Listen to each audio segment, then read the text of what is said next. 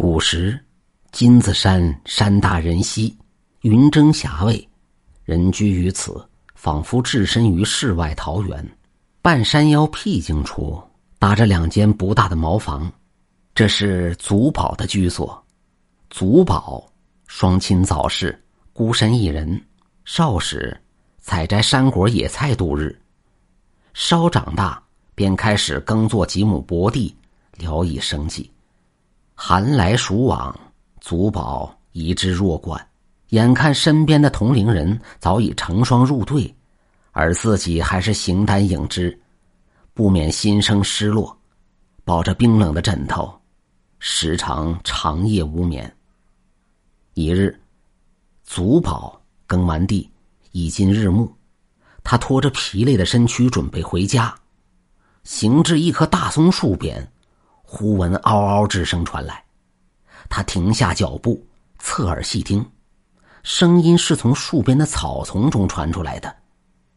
哎，是啥呢？他屏住呼吸，蹑手蹑脚的靠近草丛。一只小白狐被夹子夹住了右腿，小白狐不停的用口咬着夹子，只可惜夹子夹得甚紧，丝毫不见松动。小白狐疼得嗷嗷直叫。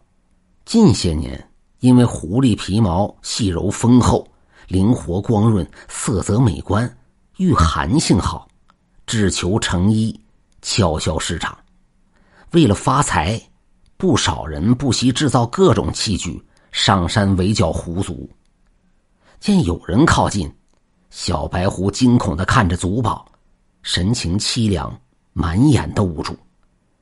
俗话虽说靠山吃山，靠水吃水，但祖宝却是一个心地善良的人。他从来没有伤害过动物，更没有用动物来赚钱牟利。他认为，动物也是一条生命。他走上前几步，靠近了小狐狸，慢慢将手伸过去。那小狐狸忍着剧痛，嗷嗷直叫，挺直了身子，也挺着头，逼视着祖宝。看那样子。要准备做最后一搏。祖宝也看明白了，小狐狸是怕自己伤害的。祖宝笑着，像是对老熟人说话似的，对那狐狸说道：“哈哈，放心吧，小屁孩我是给你取夹子的，不会伤害你的。”小白狐疑惑的看着祖宝，然后就不再挣扎。祖宝蹲下身子，看了一下夹子上的机关，好一会儿才弄明白。拆卸之法，为了防止小白狐受到二次伤害，他小心翼翼的拆着夹子。小白狐的右腿血肉模糊，血流不止，真的受伤不轻。祖宝说：“别动啊，我找几味草药给你敷一下。”那小白狐听完话以后就点了点头。祖宝就近找了几味草药，用嘴嚼烂。然后敷在小白狐右腿的伤处，痛苦似乎减轻了不少。小白狐慢慢的立起身子，一步一回头的走向了远处。几颗晶莹的泪花，在他眼眶里涌了出来。那或者是伤痛之泪，又或者是感激之泪。半年无话，祖宝一如既往的重复着自己的日子。这天，天刚放亮。祖宝就已睡意全无，他索性披衣下床，草草洗漱，准备赶早出宫。刚刚出门，祖宝只觉得自己的双眼皮跳得厉害，冥冥之中他感觉会有什么事情发生。走着走着，他突然感到眼前有异样，一团白色跃入眼帘，一个穿着白色衣袍的妙龄女子斜躺在路边。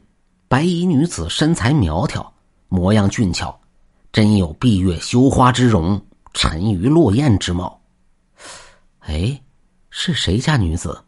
这大清早，又怎会倒在路边呢？祖宝心下大意，快步上前，把这女子扶了起来。只见女子面白如纸，呼吸紧促，唇干欲裂，她无力的张了张耷拉的眼皮，好久。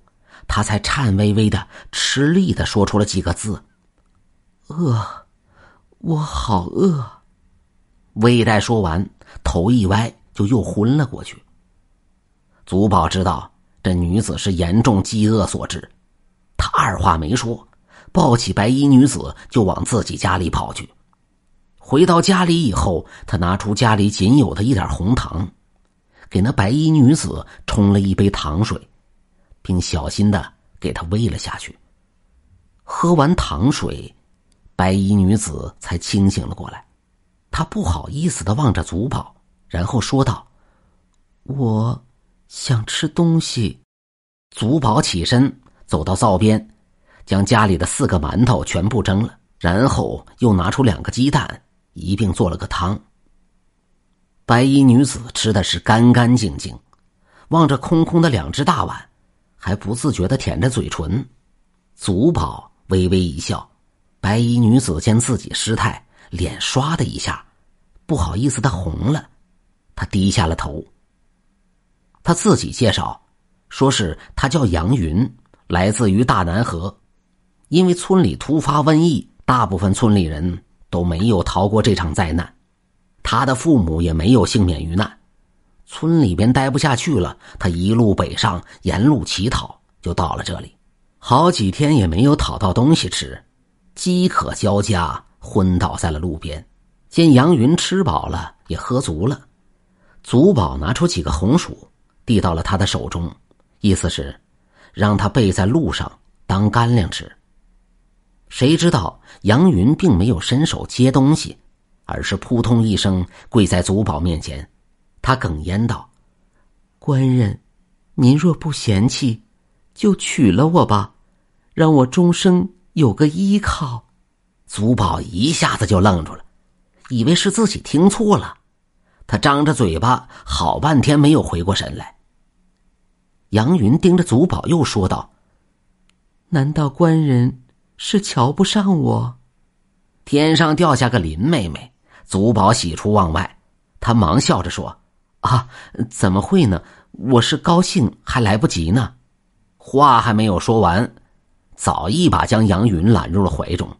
事先没有任何迹象，祖宝白白娶了个娇妻。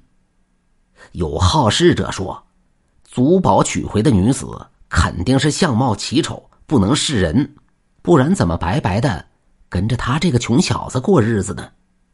当他们目睹杨云芳容之后，又都惊叹祖宝是走了狗屎运了。不知道这小子哪辈子修来的福气，杨云之貌不仅在村里无人比拟，就是在方圆百里，恐怕也是找不出几人能和他媲美。吃不到葡萄的总说葡萄酸，有好事者传话，那个杨云肯定是个中看不中吃的花把式，以后有的祖宝受的了，他是娶了个祖宗，话里话外之意。就是杨云不会干活计，只是花瓶。祖宝以后要在外干农活，在内看家务。一段时间后，又让好事者失望了。杨云不仅把家里料理的井井有条，把原来不修边幅的祖宝也收拾的干干净净的。更让人羡慕的是，杨云还会做一手好菜，几乎普通食材经他一摆弄。就能整出几个美味佳肴，食者无不交口称赞。那简陋的茅草房，时不时飘出的阵阵饭菜香味让人馋的是直流口水。半年时间，就这样过去了。一日，祖宝回家，发现杨云的双眼通红，双颊满是泪痕，他就问他，杨云咬着手指头，一言不语。到最后，竟是抹着眼泪，泣不成声。祖宝以为他思亲心切，就劝导了一番，然后作罢了。一日半夜，一股凉风将祖宝从梦中惊醒，他习惯性的摸了摸身边，身边空无一人，他心里一紧张，这大半夜的，杨云哪里去了呢？欲知后事如何？咱们下集分解。